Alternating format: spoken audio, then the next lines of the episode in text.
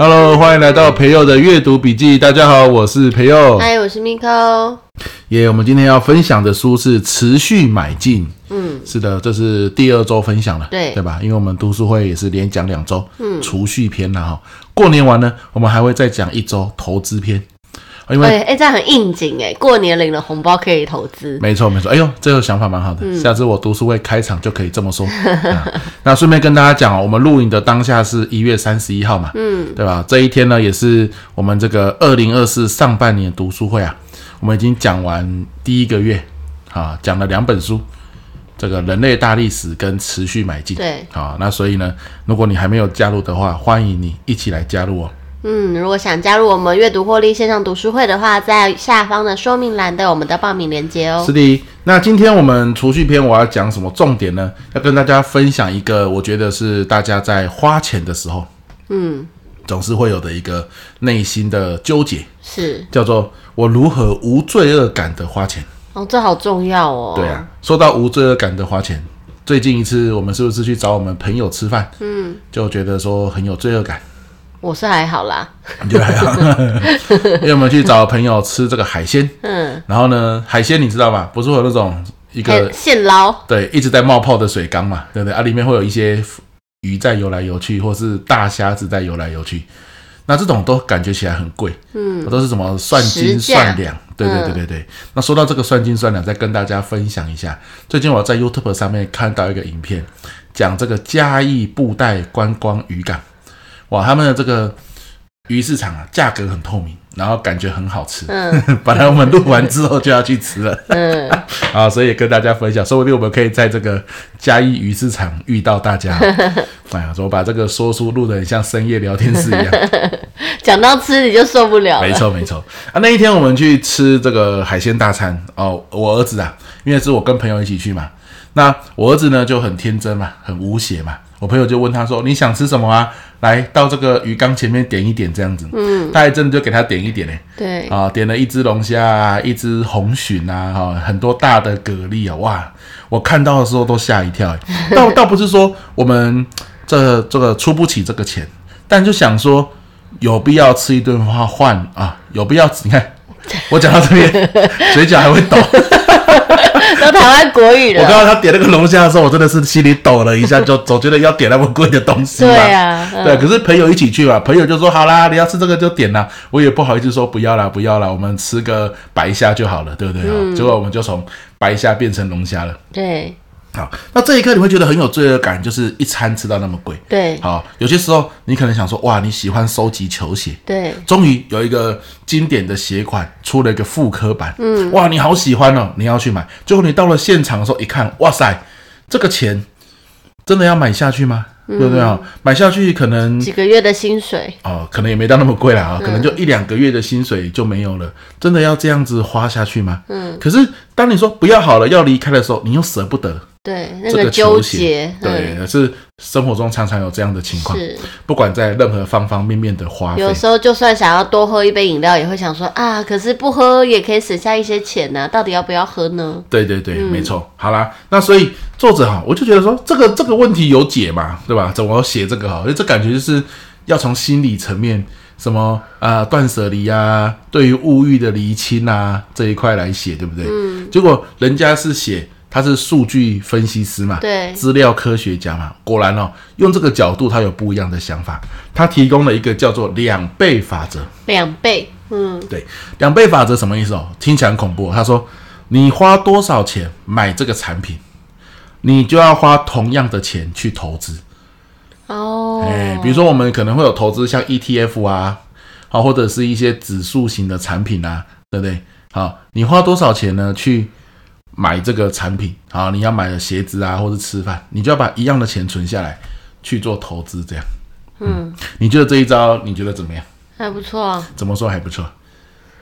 就是你花下去，一般就是你如果会有一点罪恶感的花费，可能就觉得也没那么必要，但就想要。对。好，那你花了之后，你就干脆再花多一点钱去投资，你就觉得我其实是有存钱的啦。对对对，我其实是有把这个钱就是再再多加利用的。对，这个概念就是说我既满足了自己现在的快乐，嗯，同时呢，我也为我未来的自己很像有有做一些保障。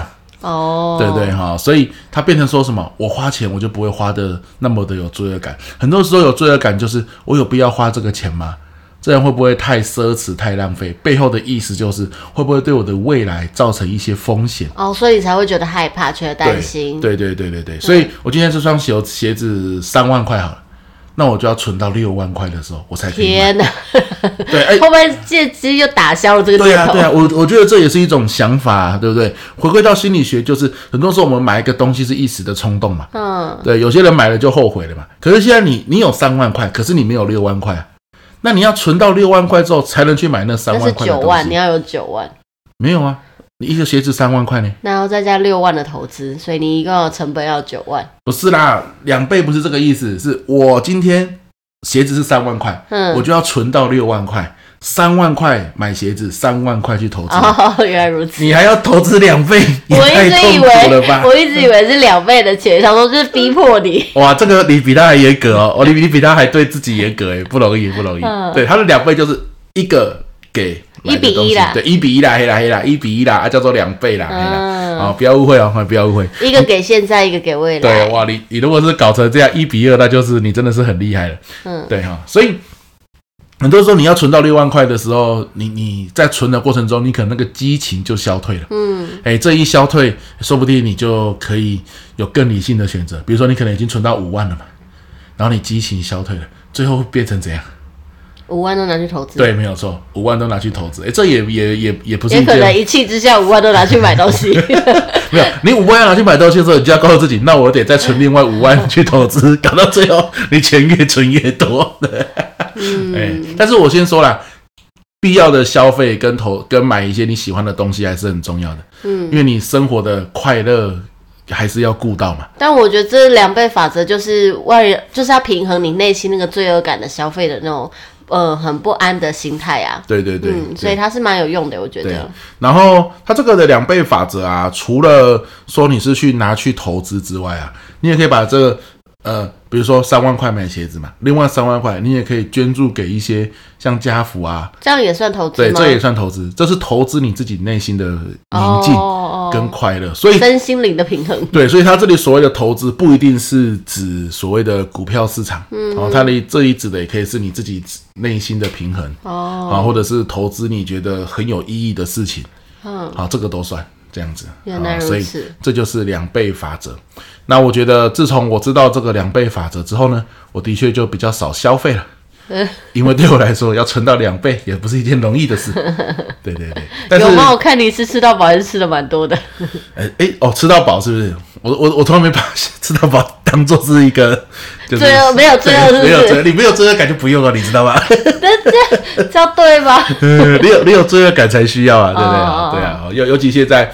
物价很上涨，嗯，你知道昨天我开一个 YouTube 的节目，嗯，他说我们台湾的那个食物啊，就是跟食品有关的吃的食物，对，食品类的通膨是很很显著的，对。对啊，虽然整体的通膨是很符合整个通膨，啊、对、嗯、整个通膨的的规律，可是食品类像鸡蛋啊，好一些食材的通膨啊是很惊人的，嗯，那有些时候我们去聚餐的时候。一笔钱花下去，你就觉得说：“哎呦，这笔钱好像很大条。”可是聚餐又不能不去嘛。这个时候你就可以使用这个两倍法则。嗯，所以你聚餐完，肚子饱饱的，心也暖暖的，就是因为。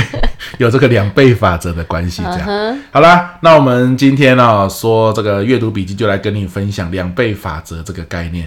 那当然这是一个小点啦。那你想要听完整的持续买进的储蓄篇，就欢迎你报名我们阅读获利线上读书会。虽然储蓄篇我已经讲完了，花了两周的时间，可是我们所有的说书影片，你报名之后，我会把你加入到我们的专属社团。好，在这里面呢，所有的影片都可以重复观看，包含我一月份所有讲过的影片。OK 喽，那我们这一集就到这边，那我们就下一集见喽，拜拜，拜拜。